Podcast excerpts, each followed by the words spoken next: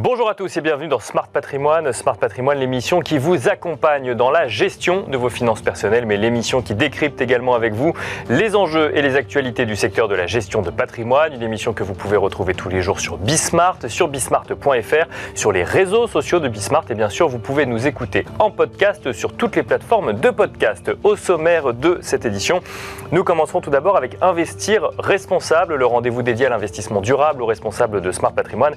Et en l'occurrence, en ce début d'année 2024, nous tenterons de comprendre quelles ont été les performances des fonds durables, fonds responsables ou fonds ISR, donc sur l'année qui vient de s'écouler, des performances qui n'ont pas forcément toujours été au rendez-vous. Nous décrypterons un petit peu les dynamiques à l'œuvre l'année dernière et potentiellement cette année avec Olivier Cassé, gérant ISR Action Europe chez Sycomore Asset Management. Ce sera donc la première partie de Smart Patrimoine.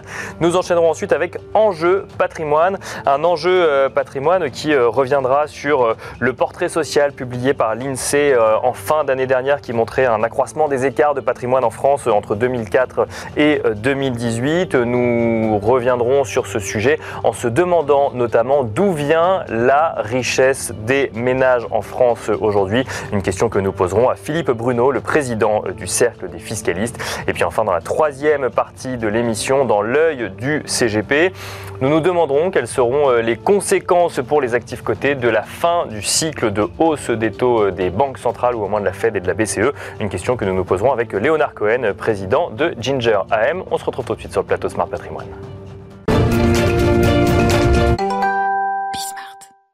Et nous commençons tout de suite avec Investir responsable, le rendez-vous dédié à l'investissement durable aux responsables de Smart Patrimoine. Et nous allons tenter de comprendre ensemble quelles ont été les performances et quelles ont été les dynamiques à l'œuvre en 2023 en matière d'investissement responsable sur les marchés financiers. Pour en parler, nous avons le plaisir de recevoir sur le plateau de Smart Patrimoine Olivier Cassé. Bonjour Olivier Cassé. Bonjour Nicolas. Bienvenue sur le plateau euh, de Smart Patrimoine. Je rappelle que vous êtes gérant ISR Action Europe chez Sycomore Asset Management. Nous sommes en début d'année 2024. L'occasion de regarder un petit peu dans le rétroviseur euh, ce qui s'est passé en 2023 lorsque l'on a voulu euh, avoir un biais ISR dans euh, sa gestion active ou passive d'ailleurs, mais là on est plus effectivement dans, dans, le sujet en tout cas de la gestion action. Déjà les performances des fonds ISR n'ont pas forcément été autant en rendez-vous qu'on aurait pu l'anticiper en début d'année, Olivier Cassé. Alors je, vais modérer un peu ces propos. Déjà on ne va pas bouder notre plaisir, on a quand même une année 2023 euh, qui finit bien. Qui finit bien. Très bien, même sur les marchés. Un bon rallye de, fin d'année en novembre et décembre, donc on a eu quand même une très très belle performance. Les marchés européens terminent entre 15 euh, et 20% de hausse. Aux États-Unis, c'est 25% voire 50% si on prend le Nasdaq. Au Japon, c'est 30% Donc l'investissement en action a déjà été euh, très rentable sur 2023. Après, quand on regarde plus précisément ce qui s'est passé sur l'ESG et l'ISR, il y a différents angles de vue qui peuvent être pris, mais je pense que ce qu'il faut rappeler, c'est euh, les grands événements qu'on a connus au, courant de l'année. Euh, moi, j'en ai retiré deux, euh, notamment quand on se concentre sur l'univers européen. C'est des cycles, on va parler beaucoup de, cycles, mais c'est le GLP1 et c'est l'IA. Alors, on va commencer par le GLP1. pour moi, c'est un événement marquant de 2023 parce que Novo Nordisk, une société nadoise, est devenue la première capitalisation euh, boursière en Europe. Donc mhm. devant, malheureusement, nous, Français, euh, les acteurs du luxe et notamment LVMH. Euh, et le GLP1, c'est en effet cette molécule qui sécrète l'insuline qui permet de contrôler la glycémie. Et donc c'est le, médicament numéro un et en développement chez Novo Nordisk donc pour traiter le diabète. Et l'événement de l'année 2023, c'est qu'on a eu des essais cliniques très positifs sur cette molécule-là. Et dorénavant, ce produit est commercialisé pour traiter l'obésité euh, à travers le monde. Et on sait que le marché est colossal, notamment aux États-Unis. On parle d'un marché globalement. Alors, certaines estimations évoquent le, le, le, chiffre de 100 milliards de dollars d'ici 2030 de chiffre d'affaires. Aujourd'hui, Novo Nordisk, c'est 30 milliards de, de, de, dollars de chiffre d'affaires. Donc, il y a un gros potentiel et c'est ce qui explique cette hausse de Novo Nordisk. Et donc, pour revenir au sujet de l'ESG et de l'ISR, là, on est vraiment sur un sujet de société bah, et de, de santé. Et donc, c'est vrai que les gérants actifs, hein, vous l'évoquiez, qui ont pu investir sur Novo Nordisk, et bien au final ont terminé l'année avec sur ce titre-là une performance de, 50%. Donc voilà. Donc voilà. Donc effectivement, il n'y a pas que l'environnement quand on parle d'ISR, il y a aussi les sujets de société et on a pu bénéficier également de, de, performances positives ou de bonnes nouvelles sur les marchés financiers. En tout cas, avec cet exemple-là. Exactement. Le deuxième cycle, c'est l'IA, l'intelligence artificielle. Alors je pense que sur votre plateau, on en parle très très, Bien sûr. régulièrement. Mais tout le monde ne fait pas forcément lien avec le SG sur ce sujet-là. Euh, c'est une très bonne question. C'est est-ce qu'aujourd'hui, euh, les acteurs qui offrent des solutions à base d'IA sont investissables dans des fonds ESG et des fonds euh, ISR Je pense que Personnellement, j'ai tendance à faire l'analogie entre l'IA et le nucléaire. C'est-à-dire qu'il n'y a rien de bon ou de mauvais intrinsèquement sur le nucléaire. On voit bien que le gros sujet, c'est de savoir comment on va utiliser le nucléaire. On a d'un côté une énergie euh, décarbonée, et de l'autre, on a une arme de destruction massive. C'est un peu la même chose sur l'intelligence artificielle, et donc c'est ce qu'il faut, ce qu'il faut regarder, c'est en effet, dans les sociétés dans lesquelles on va investir, comment elles peuvent utiliser euh, l'IA. Et, et, je dirais que les points positifs euh, de l'IA, ils sont euh, je dirais, à deux titres. On retrouve des gains de productivité. Alors, on mhm. peut se dire, en effet, destruction d'emplois au final à cause de, de, l'IA. Je rappelle juste que, compte tenu du vieillissement de la population, on va avoir des populations actives qui vont baisser fortement dans les pays industrialisés sur les 10-20 prochaines années. Et donc, gagner en, compétitivité, ça ne se fait pas forcément en opposition à la préservation de, de, l'emploi. L'IA peut apporter des gains de productivité qui seront nécessaires sur les prochaines années. Et puis, l'IA également, c'est de l'innovation. Et notamment, il y a des domaines euh, dans lesquels c'est indispensable. On évoquait le Novo Nordisk, mais en tout cas, le domaine de la santé euh, ou du diagnostic, en effet, va pouvoir bénéficier de la puissance de. Mais alors, quand on gère des fonds ISR, on investit aujourd'hui, euh, parce qu'il n'y a pas d'entreprise cotée en lien direct avec l'intelligence artificielle. En revanche, il y a des secteurs cotés, comme les semi-conducteurs ou les entreprises de la tech, qui bénéficient effectivement de la thématique. Donc aujourd'hui, quand on quand on gère des fonds ISR, on ne peut pas investir directement sur la tendance ou se poser la question de savoir si on... Alors en effet, c'est un bon point. On peut, on peut investir indirectement sur, sur l'IA, hein, notamment même, même en Europe. C'est-à-dire que quand on, on regarde L'IA, qui, qui a, on l'a vu aux États-Unis avec la forte hausse du cours de bourse au mois de mai de, Nvidia. Bien sûr. Euh, les, ces microprocesseurs graphiques Nvidia sont faits à base de, puces TSMC et TSMC a besoin des équipements de SML pour produire ces puces-là. Donc on est en Europe, voilà, un des leaders des équipements de semi qui peut permettre, euh, être investi et jouer indirectement l'intelligence, l'intelligence artificielle. après, en effet, il y a dans le sujet de la, de la santé également, hein, j'évoquais le, le diagnostic un groupe comme Siemens Healthineers, qui, en termes d'imagerie, en effet, euh, permet d'augmenter et de faciliter la lecture des, euh, différentes radios pour un radiologue. Et donc, y a des effets très, très positifs. Et, après ça, je pense que euh, est vraiment sur un grand phénomène qui va, qui va prendre forme sur les, prochaines années, voire les prochaines décennies. Et je pense qu'il y a très très peu de secteurs qui vont être à l'écart de, l'IA. Ce qui est vraiment important, et, notamment c'est notre point d'attention chez Sycomore Asset Management, c'est vraiment de, regarder quelles sont les politiques et les pratiques des entreprises par rapport à l'intelligence artificielle. Et notamment Sycomore Asset Management a rejoint une initiative globale pour que ces entreprises euh, viennent communiquer euh, les politiques pour un IA éthique. Dernière question, alors plus effectivement euh, des, questions qu'on peut se poser quand on est euh, investisseur particulier et qu'on voit la performance par exemple de grands groupes pétroliers euh, en bourse et qu'on se dit que de l'autre côté, tous les projets d'énergie renouvelable sont un peu plus à la peine sur le sujet, sauf éventuellement quand ils sont portés par des grands groupes pétroliers.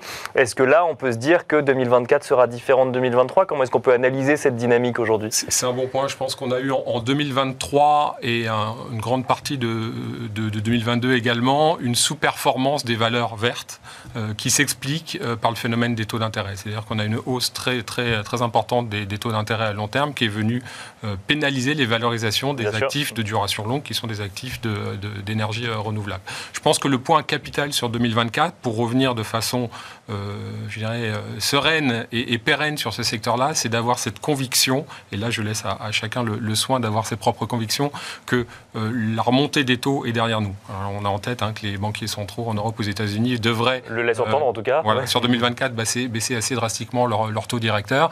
Et c'est vrai que si on est vraiment sur un point d'inflexion sur les taux d'intérêt, je dis qu'à partir du moment où ça stabilise ou ça baisse, euh, on devrait être dans un environnement beaucoup plus porteur sur cette thématique des énergies renouvelables et des solutions vertes euh, globalement, mais aussi plus largement sur l'ESG parce que quand on parle d'ISR et d'ESG, très souvent on parle de valeur de croissance, de valeur de qualité et de valeur de croissance. Et ce sont en effet les, je dirais les, facteurs de taux d'intérêt qui, euh, pour une partie, euh, viennent décider de la valorisation de ces groupes-là. Donc ça sera un, point clé pour 2024. À partir du moment où on aura cette conviction que sur les taux d'intérêt, le, la hausse est derrière nous, je pense qu'on peut revenir de façon beaucoup, beaucoup plus confiante sur la, la partie verte et plus globalement sur, sur l'ISR. On finira là-dessus. Merci beaucoup Olivier Cassé de nous avoir accompagnés euh, dans Smart Patrimoine. Je rappelle que vous êtes gérant ISR Action Europe chez Sycomore Asset Management. Merci beaucoup et quant à nous, on se retrouve tout de suite dans Enjeu Patrimoine.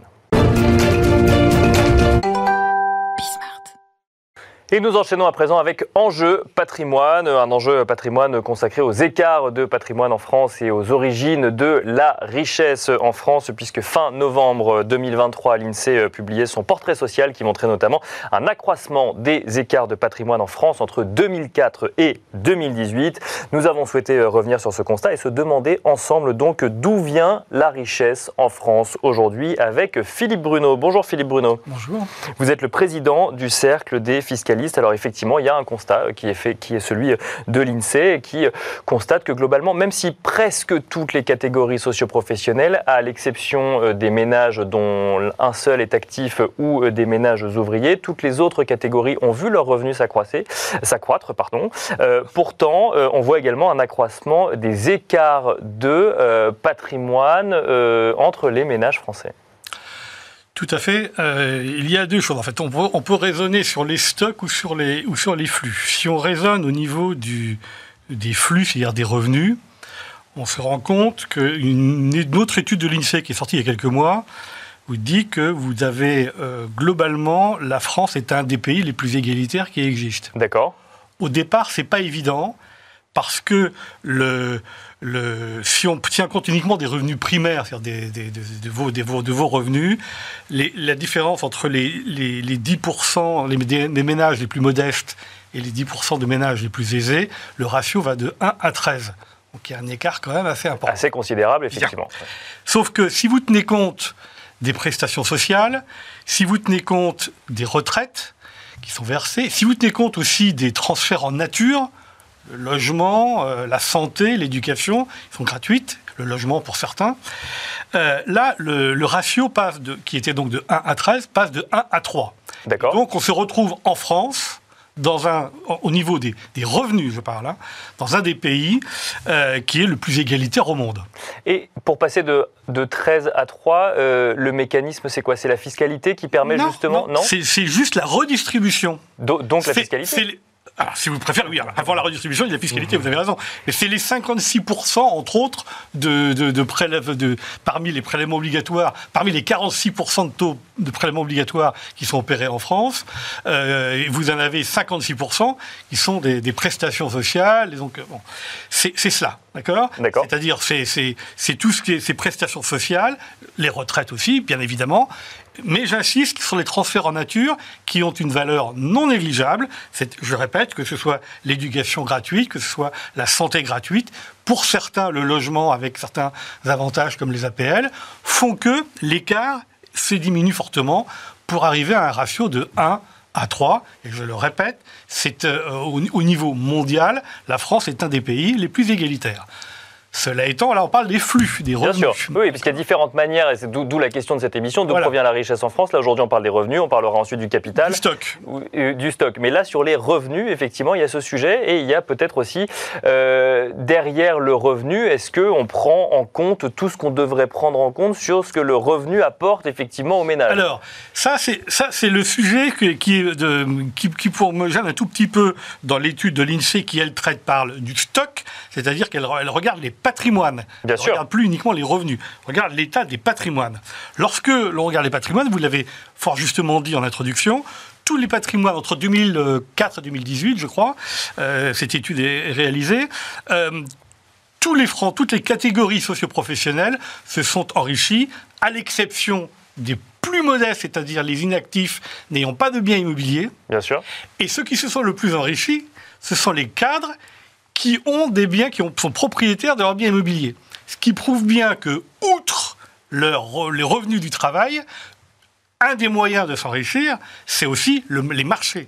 les marchés immobiliers quand on est propriétaire de son bien immobilier, mais aussi euh, les, marchés financiers pour ceux qui ont une épargne suffisante pour mettre de l'argent sur les marchés financiers. Donc la richesse ne provient pas uniquement du revenu, c'est ce qu'il faut comprendre. Alors, la, la richesse, elle, elle peut- elle provient, elle provient donc de, travail, c'est le revenu, mais elle revient aussi, bien évidemment, de, pour ceux qui ont un- une épargne, de l'augmentation des marchés. On pourra y revenir, en particulier du marché immobilier. Mais, mais c'est surtout l'étude de l'INSEE parle surtout, bien évidemment, de l'héritage. Bien sûr, et du capital. et voilà, du capital hérité. Et c'est là où on se rend compte, cette fois-ci, on a des disproportions absolument énormes, alors sur lesquelles je mettrai un petit bémol, mais l'INSEE euh, donne un chiffre que, j'ai retenu, que les 10% les plus aisés, si je reprends Bien le sûr. chiffre de tout à l'heure, ont jusqu'à 100 un, un patrimoine qui est 163 fois plus important que les 10% les plus modestes. Donc on n'est plus dans un ratio oui, de de- 1 à 3, mais de 1 à 163. Oui, bien Bien. sûr. Cela étant, ce qui me gêne dans cette, dans cette étude, c'est qu'il y a un biais majeur que j'ai euh, repéré, qui est que l'on ne tient pas compte de la valeur patrimoniale des droits acquis par les gens qui travaillent. D'accord. Je rappelle que sur votre fiche de paie, vous avez des droits euh, euh, immédiats, c'est c'est le, sa- le salaire euh, net qui vous Bien est sûr, versé oui. tous les mois, mais vous avez aussi des droits différés. Ces droits différés, ce sont les droits à la retraite que vous toucherez quand vous serez à la retraite. Vous êtes encore, vous êtes encore très jeune et vous verrez que dans quelques décennies, vous serez à la retraite, vous serez ravi d'avoir ces droits parce que grâce à eux, vous pourrez euh, percevoir une retraite qui vous sera versée par les générations à Bien venir. sûr, bien sûr. Bien. Et ça, ça n'est pas pris en compte effectivement Non, dans le pas pris en compte. aujourd'hui. C'est pas pris en compte. Or, je donnais un chiffre qui quand même est assez éloquent. Un, un homme à la retraite, je dis un homme parce que pour les hommes et les femmes, c'est pas le même tarif, on va dire. Un homme à la retraite qui perçoit une retraite de 1000 euros par mois, il, il- il a un, une valeur, cette, droit à la retraite de 1000 euros par mois. Un homme de, qui a 64 ans, Donc le jour où il part à la retraite, ou presque, voilà, ouais. il a en fait un droit, une, cette, ce- cette retraite a une valeur de 360 000 euros. D'accord. Donc, tout simplement, qu'on tient compte de son espérance de vie. Oui, c'est pour sûr. ça que On l'homme et la femme 12 et sont un peu différents. Voilà. C'est l'actualisation de, euh, de 1000 euros par mois euh, euh, à partir de 64 ans jusqu'à son espérance de vie. Et ça donne 360 000 euros. Ça, on n'en tient pas compte. D'accord. Or, dans un pays qui a opté, un pays comme la France, qui ne veut pas de la capitalisation, le financement de la retraite par capitalisation, mais qui a opté pour un financement des retraites par répartition, on ne peut pas euh, ne pas tenir compte de cette valorisation patrimoniale. Donc tout le monde a un patrimoine, ne serait-ce que ce patrimoine euh, en termes de droits acquis, de Mhm. droits à venir. Bien sûr. On n'en tient pas compte, et je trouve que c'est un biais majeur. Mais cela étant, Est-ce que ça changerait fondamentalement les résultats bah, malheureusement, je ne, je, je- je ne les ai pas, je ne travaille pas à l'INSEE. Bien sûr, C'est oui. dommage qu'il n'y ait pas. euh, c'est dommage, mais euh, euh, ce qui est certain, ça changerait, bien évidemment, surtout pour les plus modestes, bien évidemment. Mais ce qui, ce est révélateur quand même, il ne faut pas non plus, euh, dans, dans cette étude de l'INSEE, c'est qu'aujourd'hui, la, la- le, le- le- euh, et c'est ce que certains économistes regrettent, c'est que le, le meilleur moyen de, de constituer un patrimoine, plutôt que de terme de, de s'enrichir, on va dire de, de constituer un patrimoine, Bien sûr. c'est plus par l'héritage que par le travail. D'accord. Aujourd'hui, aujourd'hui. Aujourd'hui, 60%, la- les- les- le patrimoine total des Français, il y en a 60% qui viennent de l'héritage. 60%. Ouais, bien sûr. C'était 40% il y a 40 ans. Vous voyez, on est, on est rentré, pour ça que certains économistes n'hésitent pas à parler d'une société de rentier, un petit peu comme on l'a connue à la fin du 19e, au début du 20e siècle, avant la Première Guerre mondiale. Quand on fait ce constat, effectivement, donc on a parlé du revenu, on a parlé euh, du capital, on a rapidement évoqué euh, le stock. Est-ce que effectivement l'investissement, euh, que ce soit sur des marchés mobiliers ou immobiliers, vous avez donné euh, rapidement l'exemple du marché euh, immobilier, vient accroître des inégalités de patrimoine ou au contraire peut venir corriger une anomalie si tant est qu'il y ait une volonté via des investissements de corriger l'anomalie? Alors, on a vu que les inégalités de patrimoine sont bien supérieures aux inégalités de revenus. Malheureusement, les marchés ne viennent pas corriger cela pour deux raisons. D'abord, donc il y a deux grands marchés. hein. Sur les marchés financiers, euh, il y a un biais, un- il y a un énorme problème en France qui est l'illettrisme financier, Bien sûr, c'est-à-dire la, la méconnaissance des de- mécanismes. de- des mécanismes financiers.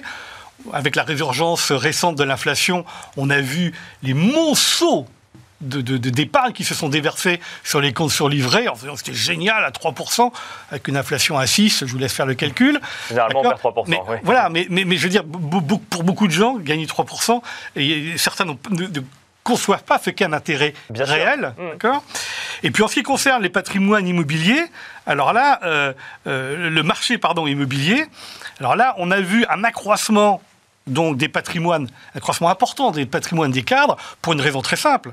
Il suffit de regarder les travaux de Christophe Guillouis, euh, géographe social, euh, qui a fait de, euh, à qui nous devons son dernier ouvrage sur les dépossédés, mais surtout la France périphérique. C'est qu'en l'espace de 50 ans, les classes populaires ont été virées, si je puis me permettre l'expression, des centres urbains. Les, les, cadres ont pris possession de ces centres urbains. Ce sont eux qui ont, dont les prix ont explosé au cours des 40 dernières années et qui ont tout simplement profité de cette hausse avec un avantage énorme en fin de parcours qui est que pour la résidence principale, je vous rappelle qu'il n'y a pas de plus-value. Bien sûr. Donc quand vous avez pas de fiscalité sur la plus-value. Pas de fiscalité sur la plus-value, excusez-moi, vous avez raison. Euh, la nuance. Ça veut dire que lorsque vous avez acheté un bien 500 000 euros et que vous le revendez à 1,2 million ou 1,3 million 20, 20, ou 25 ans après sans plus-value, euh, la rentabilité nette en termes de pouvoir d'achat est bien supérieure euh, au, travail, euh, à ce que vous, l'épargne que vous pouvez vous constituer par votre travail. Donc si je vous suis sans faire de militantisme, c'est ceux qui avaient les revenus les plus, les plus aisés qui en plus ont bénéficié de la hausse du marché immobilier. Parce qu'ils étaient dans les centres-villes, c'est ça qui. Absolument. Alors c'est peut-être qu'à Paris et dans d'autres euh, villes françaises, mais c'est. Dans, toutes les métropoles. Et c'est bien le problème que l'on va avoir d'ailleurs avec la réforme de la taxe foncière et sur les valeurs locatives, qui ont été, qui datent de 1970, à l'époque où les valeurs locatives importantes étaient dans, en périphérie des villes. Bien sûr. Parce qu'à l'époque, les centres-villes étaient totalement insalubres. À Paris, il y avait encore les Halles en 70. Ça veut dire que la fiscalité des centres-villes aujourd'hui euh, ne reflète plus finalement. Les valeurs locatives, euh, bien sûr, c'est un autre sujet, mais, mais c'est un vrai sujet. La valeur locative, aujourd'hui, euh, on fait supporter effectivement aux gens qui vivent dans des pavillons ou dans, même, ou dans des belles maisons, dans même dans des quartiers agréables, mais à l'extérieur des centres-villes, une fiscalité bien supérieure à celle qu'elle est dans les centres-villes, où aujourd'hui, Aujourd'hui, ce sont plutôt les, les, happy few qui, qui, vivent dans ces quartiers. Je reviens, et ce sera ma dernière question, sur, euh, sur l'illettrisme financier dont vous parliez. Euh, comment, euh, justement, utiliser potentiellement l'investissement pour corriger cette anomalie? Est-ce que ça veut dire qu'il faut qu'on enseigne dès, je ne sais pas, la sixième, les théories financières à l'école? Éducation. Il n'y a que ça. C'est un sujet, j'en ai parlé plusieurs fois au ministre compétent, euh, pas compétent, concerné. Euh, c'est un sujet qui, à mon avis, euh, doit être pris à bras le corps à la fois par Bercy, mais aussi par l'éducation nationale, parce que c'est un problème d'éducation. Moi, je fais partie d'une génération où, jusqu'au baccalauréat, mais jamais parlé d'une entreprise. Hein. Jamais euh, à l'école. Oui, bien sûr. Parce que c'était les années 70, c'était 70-80, c'était totalement honni. C'est une, c'est une question juste d'éducation, d'éducation économique et financière. Merci beaucoup Philippe Bruno de nous avoir accompagnés euh, sur le plateau de l'émission euh, Smart Patrimoine. Je rappelle que vous êtes président du Cercle des fiscalistes et quant à nous, on se retrouve tout de suite dans l'œil du CGP.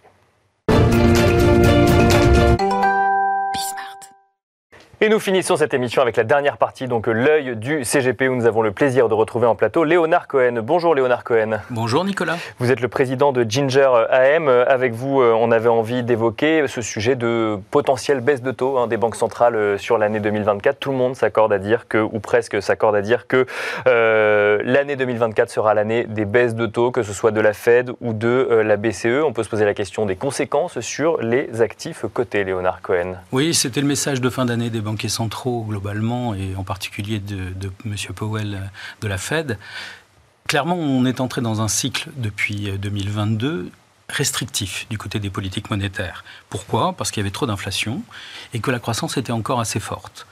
Beaucoup euh, de, de, mes collègues ont dit pendant toute l'année 2022 et l'année 2023 qu'il y aurait récession. La réalité de 2023, ça a été que le ralentissement a été acté, que les politiques monétaires ont bien été restrictives, mais la récession n'a pas été là. Les entreprises ont résisté. Et les entreprises ont résisté, et du coup les bourses ont fait un ouf de soulagement en octobre, euh, une fois que la situation géopolitique s'est pas embrasé, en fait. Exactement, oui, c'est ça. pas calmé, mais pas embrasé, bien sûr. C'était un petit jeu de mots.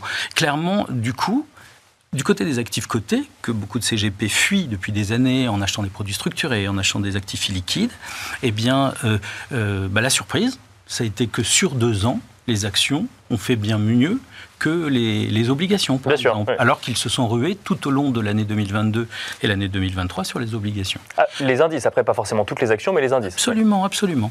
Euh, c'est aussi pour ça qu'en 2024, on va avoir la belle de ce match qui a duré depuis deux ans euh, entre actions, obligations et à l'intérieur même de ces classes d'actifs. Alors pour faire simple, sur les actions, le CAC 40 a un potentiel encore d'une dizaine de pourcents, donc c'est pas énorme, mais ça reste un potentiel vous avez à l'intérieur des groupes de valeurs qui ont 20-25% de potentiel. Donc il en reste. Bien sûr. Deuxièmement, sur les taux d'intérêt, ça va être beaucoup plus volatile que ce que ça a été pendant quelques, les, derniers mois notamment, puisque on va, ça va très très vite dans les retournements, sur les, taux longs notamment. Bien sûr. Donc il faudra être très sélectif, et je pense que c'est pour ça que vous aurez de beaux sujets euh, en 2024 euh, sur euh, ces éléments. Mais alors une question, effectivement, on a vu ce rallye de fin d'année avec l'espoir de baisse de taux qu'on attendait depuis plusieurs mois, donc effectivement ça a emmené les actions. Est-ce que si on a effectivement des baisses de taux effectives en 2024, ce sera toujours une bonne nouvelle pour les marchés financiers? Alors la bonne nouvelle, si on prend au deuxième, nouveau, au deuxième niveau cette, cette analyse, c'est l'espoir de reprise économique qui suivrait Bien sûr. de taux d'intérêt. Et donc derrière, l'espoir d'avoir des croissances de résultats qui suivraient fin 2024, début 2025. Et le marché anticipant, eh bien, on aurait des poursuites de rallye. Donc ces mêmes entreprises qui ont résisté, euh, entre guillemets, auraient encore du potentiel. C'est ça le, c'est ça le pari quelque part. Dans le cas de baisse des taux d'intérêt. Dans le cas d'une stabilisation des taux d'intérêt, on serait sur un atterrissage de l'économie qui serait soit en douceur, soit en récession. c'est bien l'enjeu de ces prochains mois. Et les risques sont identiques du côté des actions et des obligations, parce que, euh, notamment dans le corporate, sur les obligations, bien évidemment, des défauts pourraient apparaître, etc. Donc ça, ce serait dans un cadre, dans, dans, une situation où, où, euh, on rentrera dans un cercle vicieux. D'accord. Le cercle vertueux, c'est celui que vous évoquiez, c'est des baisses de taux d'intérêt qui viendraient et qui relanceraient l'économie. Et ça, c'est ce que beaucoup espèrent en achetant les marchés. Chez Ginger, on vous dit deux choses. La première, c'est que nous étions présents en septembre 2023 euh, pour profiter du rallye. On a terminé l'année avec 70% dans un portefeuille diversifié, avec 70% d'exposition aux actions. On le maintient au début de l'année 2024. Voilà. Donc, ce que, si, si j'élargis, vous avez une matrice des risques assez particulière chez Ginger AM. Euh, ça veut dire que vous nous disiez qu'il y avait autant de risques sur les actions ou les obligations, mais la stratégie chez Ginger, c'est quand même d'aller sur, euh, sur les actions. Pourquoi? Parce qu'il y a plus de potentiel sur les actions, c'est ce que je vous disais tout à l'heure. D'accord. À risque égal, vous préférez les actions à risque, à risque égal, exactement. À partir du moment où vous avez des poches de valeurs qui ont euh, de, 20 à 25 de potentiel, eh bien par rapport aux quelques pourcents de potentiel sur les taux d'intérêt, on assume le risque des actions et c'est pour ça que, nous sommes exposés comme nous le sommes. Euh, un CGP traditionnel, il fuit, il fuit le risque, donc il peut avoir peur de ça. On est là pour justement euh, rappeler que si on est absent des meilleurs jours de bourse, des meilleurs jours de bourse, eh bien, on perd la surperformance des actifs risqués par, par rapport aux actifs sans risque. Regardez ce qui s'est passé pour ceux qui ont raté le rallye de fin, de fin d'année. Eh bien, ils ont perdu près de deux ans de mmh. hausse de taux d'intérêt, puisque un CAC 40 a fait 17. Merci beaucoup Léonard Cohen de cette démonstration en fin d'émission donc dans l'œil du CGP. Je rappelle que vous êtes président de Ginger AM. Merci beaucoup. Merci Nicolas. Et quant à nous, on se retrouve très vite sur Bismart.